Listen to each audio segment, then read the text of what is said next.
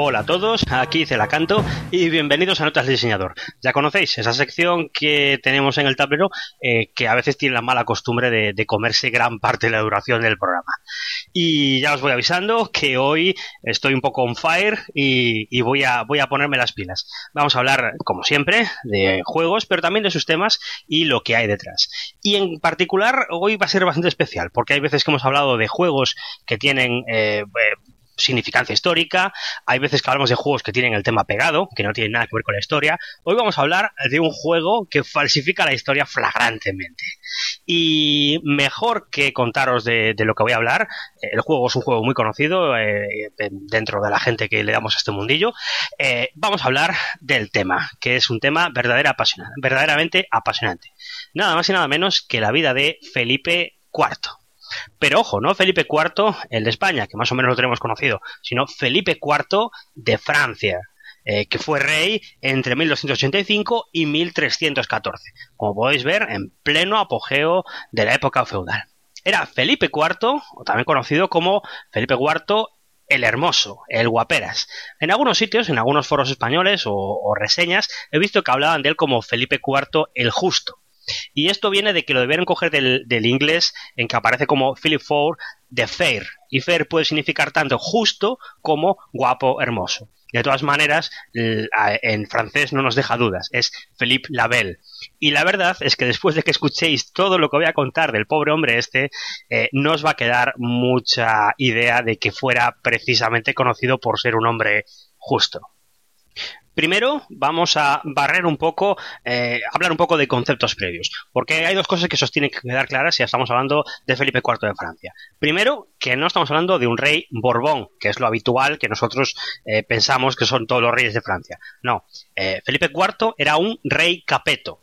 Y los capetos son unos reyes muy importantes en Francia. Son casi, pues voy a decir, los reyes originales. Eh, entroncan casi con el final de la época de Carlomagno, antes del año 1000, y durante 200 años tuvieron una importante línea sucesoria fuerte y bien definida en Francia. Los reyes capetos eran tan importantes como reyes de Francia que cuando en la Revolución Francesa depusieron al rey, eh, lo llamaban usurpador de los capetos, por ejemplo.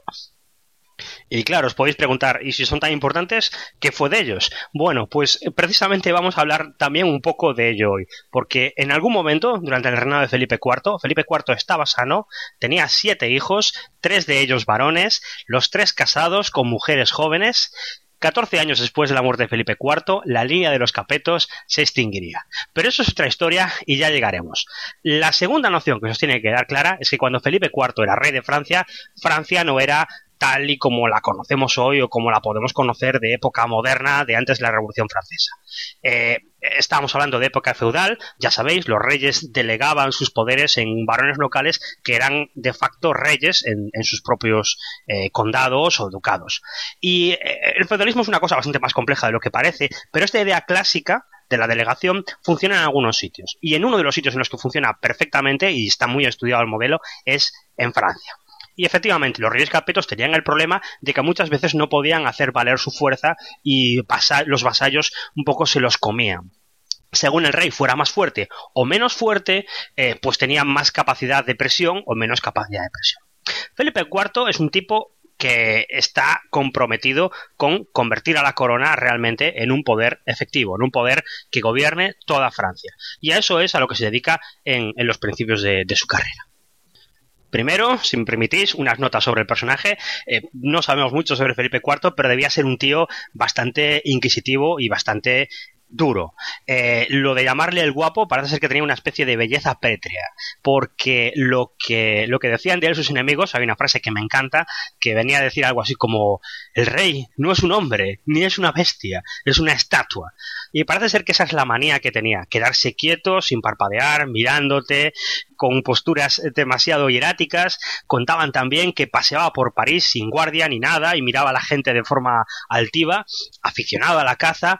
Y lo que sí se duda bastante es de si el tipo realmente tenía esta personalidad o, era un pelele en manos de sus primeros ministros. Porque sí que el tipo intentó reformar la administración, entonces lo que no se sabe bien es que si realmente él tenía ese empuje para hacerlo, o en realidad era un rey que pasaba un poco de todo y eran sus primeros ministros los que tramaban todas las artimañas de las que vamos a hablar eh, a continuación. Lo que sí sabemos es que durante su reinado, los primeros años, pues eh, se prescindió de los clérigos, que, eran normalmente las personas letradas en la corte, y se empezó a hablar de personas más laicas y más civiles, que eran todos estos primeros ministros de los que estoy hablando. Además, el rey se esforzó en crear instituciones para el reino, en reformar y hacer mejores cobradores de impuestos, que le hacían mucha falta, en hacer una especie de protoparlamento, lo que en Francia llamaban los estados generales, que luego llegarían hasta la Revolución Francesa, y además se preocupó por tener centralizadas eh, los territorios de la corona, aumentarlos y tenerlos centralizados. Que esto parece una tontería, pero no lo es. Y cualquier persona que haya jugado al, Crusader Kings, el juego de ordenador que salió el año pasado sobre, sobre época feudal, que si os interesa el tema os lo recomiendo 100%, eh, sabrá que es un horror cuando tú convocas tus tropas porque necesitas, tienes un problema y te das cuenta de que la mitad de sus tropas están en la otra parte del país, otras en un trocito y unas en un trocito que heredaste que están en otro reino. Eh, Felipe IV se esforzó en que sus territorios quedaran juntos en lo que llaman la Ile de France, la zona que rodea todo eh, París. Esta ansia por conseguir más territorios, también se casó con una Navarra y de facto era también rey de Navarra, por poner un ejemplo, lo llevó a pegarse con bastantes personas, a pegarse con sus vasallos y a pegarse también con reyes extranjeros, como por ejemplo nuestro amigo el rey de Inglaterra. ¿Y por qué digo nuestro amigo? Porque si sois habituales eh, oyentes de esta sección, seguro que os suena el nombre de Eduardo I, martillo de los escoceses. ¿Os acordáis ese famoso rey que odiaba a los escoceses, que los quería conquistar a toda costa y que a veces cuando estás jugando un Hammer of Scotch, eh, pues no aparece porque se tiene que ir a, Inglaterra de vuelta o a Europa a luchar en guerras con Europa porque tenía problemas europeos. Bueno, pues esos problemas europeos que tenía tienen un nombre, Felipe IV. La historia es bastante curiosa y merece la pena eh, contarla un poco con detenimiento. Eh, en un momento determinado hay un enfrentamiento entre fronterizo en el Canal de la Mancha entre franceses e ingleses.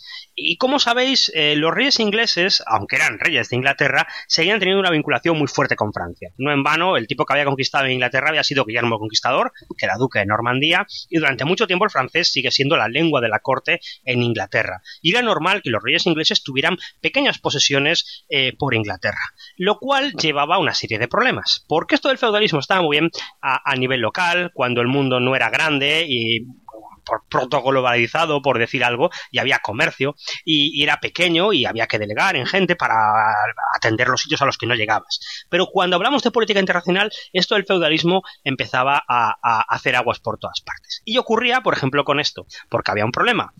Eh, Eduardo I era rey de Inglaterra, pero también era duque de Aquitania. Y como era duque de Aquitania, el ducado de Aquitania era vasallo del rey de Francia. Entonces había ahí un, un tema no tocar que nadie quería tocar y en el que no nos íbamos a meter. Pero Felipe IV empezó a pinchar por ahí. Porque el hecho es que para resolver el problema este fronterizo del que os hablaba, convocó a Eduardo I a la corte de París para hablar del tema. Eh, Eduardo I estaba ocupado, estaría, tenía un William Wallace y una revolución escocesa en, marcha y sus asuntos propios y mandó un emisario. Y Felipe IV lo despidió y le dijo que no, que no, que no, que tenía que venir él en persona. Y Eduardo I se disculpó, que no quería un segundo frente en, en Europa, pero dijo que no podía. Entonces, Eduardo I lo convocó como duque de Aquitania. Y ahí empieza el problema, porque Eduardo I, como vasallo, estaba obligado a acudir a la llamada del rey de Francia. Eh, y al final lo que hizo Eduardo I fue intentar arreglar de alguna manera, mandó un pariente del rey de Francia que estaba en la corte eh, inglesa y que podría resolver el conflicto. Y al final llegaron a una especie de acuerdo eh, muy curioso. Resulta que Eduardo I reconocía su culpa y a cambio le devolvía todos los territorios que tenía en Francia al, rey de, eh, al rey de Francia, Felipe IV. Y este, a cambio, eh, le perdonaba pero era toda una especie de estratagema, porque la idea del pacto era que le devolvía los territorios, pero que al cabo de unos meses esto era simplemente para hacer un paripé ante los vasallos y después se los iba a devolver y, ya está, y, todos están amigos. Pero claro, iban pasando los meses, iban pasando los meses y en un momento, eh, pues Eduardo I, bueno, esto no, fue así, pero probablemente las palabras no son así, pero más o menos es lo que pasó. Eh, Eduardo I le fue a decir a Felipe IV, oye, y, y, mis, mis, mi, ducado y mi tal, ¿qué, ¿qué, pasa? ¿Me los vas a devolver o no me los vas a devolver? Y Felipe IV se hizo longuis, le dijo que si eso ya eso, y, y claro, al instante tuvimos una guerra entre Francia e Inglaterra. Una guerra que duró bastante bastantes años y que costó muchísimo, muchísimo dinero. Y al final, para nada, porque Eduardo I se quedó con sus posesiones y lo único que consiguió Felipe IV fue que el hijo de Eduardo I, Eduardo II, se casara con una hija de Felipe IV. Que parece una tontería esto, pero luego tiene, tiene importancia. Ya sabéis cómo son estas cosas. La consecuencia de esta guerra y también de otras guerras en las que se enfrentó Felipe IV en su ímpetu, en su afán de ser un personaje importante, de llevar su poder a todos los rincones de Francia, de expandir el reino, fue que, claro, que evidentemente el reino se fue quedando arruinado y se fue quedando endeudado. Tenía deudas con los judíos, tenía deudas con los eh, banqueros de Lombardía, que era una facción muy importante en Francia. Eh, el país estaba completamente endeudado y no podía pagar sus deudas. Y eh, ya veis que esto es de completa actualidad. Pero la solución es una solución feudal que a veces igual nos vendría bien a nosotros aplicarla hoy en día. Felipe IV lo que hizo fue expulsar a los judíos de Francia y quedarse con sus posesiones y expulsar a los banqueros lombardos de Francia y quedarse con sus posesiones. De esa manera te quedabas con muchas posesiones y además dejabas de tener deudas. Era todo maravilloso. Y además empezó también a hacer una serie de medidas para, para fortalecer las finanzas del reino. Devalúa la moneda devaluar la moneda en aquellos tiempos significaba que la aleación de oro era más pobre y tenía menos oro, con lo cual salía ganando, según pensaba él, y empezó a meterle muchísimos impuestos al comercio. De hecho, Felipe IV es muy recordado, si alguien ha estudiado economía, eh, hay una cosa en, Francia en aquellos tiempos que es eh, un poco el principio del comercio europeo, que son las, ferias de, de Champaña, de la región de Champagne, que eran muy importantes porque unían a los eh, comerciantes de, Italia, de toda la zona del Mediterráneo, y los comerciantes del norte, de, Flandes y de Inglaterra. Y se juntaban a medio camino en la región de Champagne y ahí intercambiaban pues productos del Mediterráneo por lanas y y telas del norte. Esas ferias son muy importantes si estudian economía porque eh, como tenían que viajar muy lejos para hacer estas cosas es ahí donde empieza a haber un gran dinamismo en letras de cambio y pagarés y todas estas cosas de dinero que no es dinero y que es dinero ficticio. Bueno, pues Felipe IV se cargó todas esas ferias a base de ponerle unos impuestazos. De hecho, es súper común que os encontréis algún texto de un eh, economista moderno liberal que pone a caer de un burro a Felipe IV por ser el típico rey que cargó de impuestos y se cargó el comercio a base de impuestos para satisfacer sus ansias de conquista o sus ansias de lujos y diversiones en la corte. Eh, al final lo que acabó consiguiendo es que las, ferias de champaña se fueran a, la mierda y que los mercaderes del Mediterráneo empezaran a, buscar más comercio marítimo y llegar por barco a la zona del norte de Europa. Eh, pero aún así, y pese a todo esto, Felipe IV necesitaba más dinero, necesitaba más dinero para sus campañas y empezó a sacarlo de la iglesia ya empezó el segundo conflicto de Felipe IV, de Felipe IV contra el Papa Bonifacio VIII. Unos breves apuntes sobre el papado. Eh, en aquellos tiempos el papado todavía se metía en asuntos terrenales, en asuntos de eh, toda Europa había habido un gran papa, que fue Inocencio III. Inocencio III es el papa de las cruzadas, es el papa que mediaba en los conflictos en Europa, que le daban territorios, que consiguió dar una posición de, fuerza al papado. Pero después, tras su muerte, el papado había pasado por malos momentos. Eh, había habido papas muy breves, eh, hubo incluso dos años y pico que el cónclave no se puso de acuerdo para elegir al siguiente papa y que acabó eligiendo al final a, a Celestino V, que igual os suena esta actualidad porque es uno de estos papas de los que renunciaron al papado que son tan raros. Celestino V parece ser que era un ermitaño que vivía en una cueva y que y que la curia en un momento dijo, bueno, pues vamos a elegirlo a este por elegir a uno. Y el tío duró unos meses en Roma. En cuanto vio todas las intrigas que había allí, se volvió a su cueva y no quiso saber nada más del tema. Y después de Celestino V es cuando viene Bonifacio VIII. Y Bonifacio VIII viene con ganas de guerra con ganas de devolver al papado a lo que debía ser. Y viendo lo que estaba haciendo Felipe IV en Francia, eh, se puso enseguida a defender a la Iglesia. Eh, hay toda una serie de, cursos de acusaciones. Eh, Bonifacio VIII incluso promulga una bula muy importante, que la Unam Sanctam, en la que establece que el poder de la Iglesia es más importante que el poder de, de los reyes, porque él puede colocar y poner reyes a su antojo pasan muchos años con esta disputa, eh, Felipe IV no, no, cede, Bonifacio VIII tampoco, y al final Bonifacio VIII se decide a, excomulgar a Felipe IV. Que parece una tontería esto de excomulgar, pero según desde el punto de vista medieval no, porque si a ti te excomulgan, dejas de estar, ser un rey puesto por Dios, y, eh, y entonces tus vasallos podrían rebelarse contra ti, o al menos tener una excusa para rebelarse contra ti. Pero antes de que Bonifacio VIII consiga excomulgar a Felipe IV, eh, Felipe IV monta una especie de, expedición aliándose con, una facción en Roma que también estaba en contra de Bonifacio VIII y secuestra al Papa. Lo secuestra, se lo lleva a Francia, eh, plantea que si lo va a matar o qué va a hacer con él, pero en un momento lo rescatan, eh, se lo llevan de vuelta, pero antes de que pase nada, muere parece ser que por casos naturales, eh, por todo, por los malos tratos que tuvo durante el cautiverio o algo así.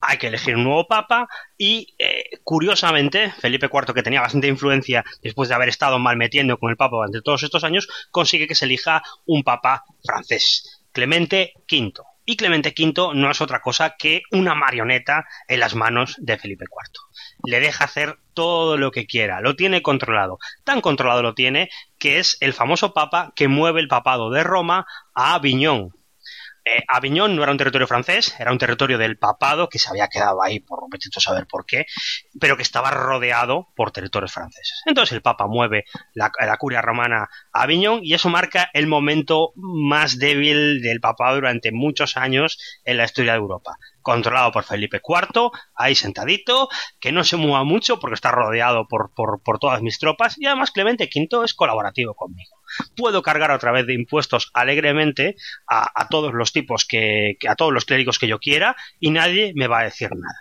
Y es más, ya que tenemos un papa colaborativo, vamos a meternos con alguien con los que nunca nadie se había atrevido a meterse. Y que además me debe mucho dinero vamos a meternos con la orden de los templarios. Y aquí tengo que hacer un inciso, porque aunque los templarios habían empezado como una orden militar, religiosa, que había ido a Tierra Santa, que había contribuido a las cruzadas, hacía mucho tiempo que los templarios ya no eran eso los habían expulsado de Tierra Santa, se habían vuelto a Europa y en Francia, que es donde había habido muchos cruzados, pues habían vuelto y se dedicaban en toda Europa un poco al comercio. Con el dinero que habían conseguido, con las riquezas de la orden en sí, pues se dedicaban a prestarle a la gente, a prestarle a Felipe IV, por ejemplo, a prestarle a muchas otras personas. Ya no eran tanto una orden religiosa y militar y que estuviera luchando día a día, sino que eran más bien una especie de banqueros acomodados, pero como una especie de club, algo, algo así. Eh, pero, claro, Felipe IV, debiéndoles dinero, intenta hacer la misma jugada que hizo con eh, los banqueros lombardos o con los judíos que no os mientan, que no os engañen, porque en esto de los templarios hay muchísima mitología, que si realmente eh, tenían misteriosos eh, secretos que se habían traído de Oriente, que si en realidad eh, eran unos herejes y, tenía, y hacían iglesias extrañas y tenían significaciones raras, olvidaros de eso, buscar siempre la solución más fácil. Igual que hoy, siempre ha sido lo mismo, la puta pela. Felipe IV le debía dinero a los templarios, así que se los quitó del medio. Los acusó de herejes, los acusó de sodomía, los apresó a todos en Francia, obligó a Clemente V a que le riera todas las gracias y a que disolviera el resto de la, Orden de los Templarios del resto de Europa. Y de paso se quedó con las posesiones de los templarios, que eran muchas, y eh, dejó de deberles dinero de, de rebote. Eh, la historia, además, es eh, súper eh, emocionante en, estos momentos. capturan al gran maestre la Orden del Templo y a sus seguidores y los torturan hasta que admiten bajo tortura que son unos sodomitas, que son unos herejes y que tal y que cual y que cual. Y después los ejecutan en frente de Notre Dame, en París, los queman y Jacques de Molay, el gran maestre de la Orden del Temple, antes de todo eso, públicamente grita que todo es mentira, que lo han engañado, que lo han torturado y además pronuncia una maldición eh, contra el rey y contra todos los que han, hecho esta conjura contra él. Y por supuesto, yo no creo en maldiciones, pero la verdad es que, como decimos por aquí, con las megas, a ver las ailas, porque lo que pasó después no tiene nombre. Os contaba al principio que la línea de los capetos se extinguió y la verdad es que la maldición de, de Jacques de Molay debió ser súper efectiva. Eh, hay una novela, una novela histórica que se llama Le Guamaudits, perdonar mi francés porque es simplemente pronunciación inventada, eh, Los Reyes Malditos, y que eh, es una novela histórica que habla de la época de Felipe IV, pero desde un punto de vista novelesco. Y mezclando un poco la idea original de la novela, empieza cuando em, el, maestro de los templarios pronuncia su maldición y viendo todo lo que se desencadena después. Que no es poca cosa, porque para empezar, eh, poco después de que se queme el gran maestre de los templarios, muere el primer ministro que había urdido todas las tramas de Felipe IV, eh, muere el papa, Clemente V, Felipe IV muere en un accidente de caza y como os decía, 14 años después de la muerte de Felipe IV, la línea del linaje de los capetos se extinguiría de Francia la cosa viene a suceder tal que así. Felipe IV tenía tres hijos, Luis, Felipe y Carlos, y ambos todos estaban casados con princesas europeas.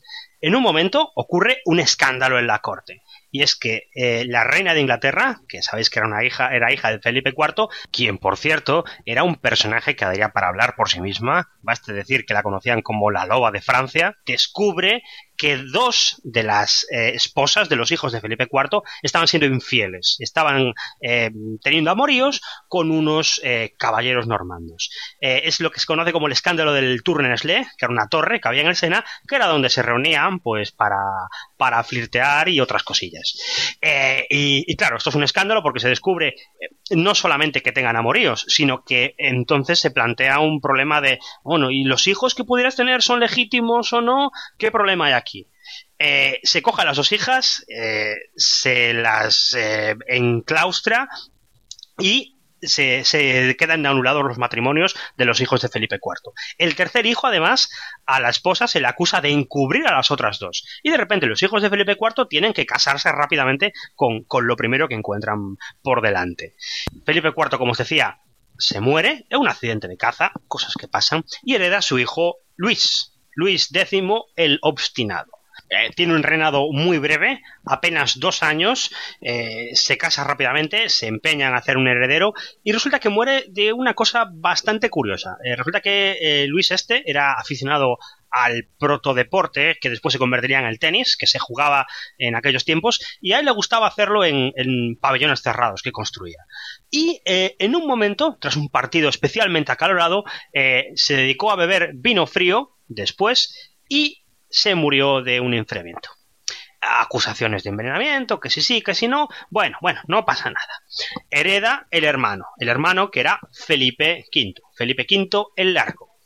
¿Qué pasa? Que la, esposa de Luis X tenía un hijo, que estaba embarazada iba a tener un hijo. Entonces, Felipe V queda como, como regente a ver qué pasa con el niño. Y cuando nace el niño, el niño se convierte automáticamente en el rey de Francia, desde el nacimiento. Eh, hablamos de Juan I, Juan I el póstumo. Ya os podéis imaginar por dónde van los tiros. Y es que eh, a los pocos meses de nacer, pues, pues acaba muriendo. Y claro, ahí hay también la duda de mm, quién era el, el, primer ministro, quién estaba de válido, quién era el que gestionaba los, el, rollo el reino de Francia, eh, Felipe V, que además estaba a cargo de la protección del niño y que además era el heredero directo si al niño le pasaba algo. Bueno, no vamos a acusar a nadie de nada porque la mortalidad infantil era algo eh, muy habitual en, en aquella época. Felipe V eh, gobierna y gobierna pues cinco añitos más y se muere sin tener descendencia. Hereda el tercer hermano, no pasa nada, hereda Carlos, Carlos el Hermoso, al igual que su padre. Y ese gobernará otros cinco añitos sin tener descendencia en todos esos años. Pero de repente también se muere por una enfermedad no pasa nada, porque su mujer está embarazada y en cuanto tenga un hijo, ese será el heredero de Francia. Pero al igual que la última vez, mientras el niño no nace, se pone a un regente y se pone esta vez a uno de los nobles de una de las casas más importantes que había en aquellos tiempos en la corte de los capetos, los Valois. Eh, Carlos de Valois está de regente hasta que nazca el niño que se convierta en el rey de Francia, pero que resulta que no es un hijo, es una hija y por la ley de sucesión que tenían, las mujeres no podían convertirse en reinas de Francia. Con lo que, aunque Carlos de Valois se muere, su hijo, Felipe de Valois, intenta eh, convertirse en el nuevo rey de Francia, haciendo valer que era el hijo del regente y que era la persona más cercana al trono. Pero ocurre otro problema. ¿Os acordáis de aquella eh, hija de Felipe IV que se casó con un rey de Inglaterra? Pues resulta que ellos sí que tienen hijos. Y aquí empieza la duda de, vale, las mujeres no pueden heredar, pero eh, si la mujer eh, que era hija de Felipe IV y ha tenido hijos, estos sí que se convierten en, legítimos herederos de Francia. Y ahí empieza lo que se acabaría llamando más adelante la guerra de los 100 años, que sería un poco eh, la lucha entre la dinastía inglesa y la dinastía francesa de los Valois por saber quién iba a ser los herederos de los capetos. Pero eso ya no nos incumbe. Porque ahora lo que tenéis que estar preguntando después de soltar este rollo es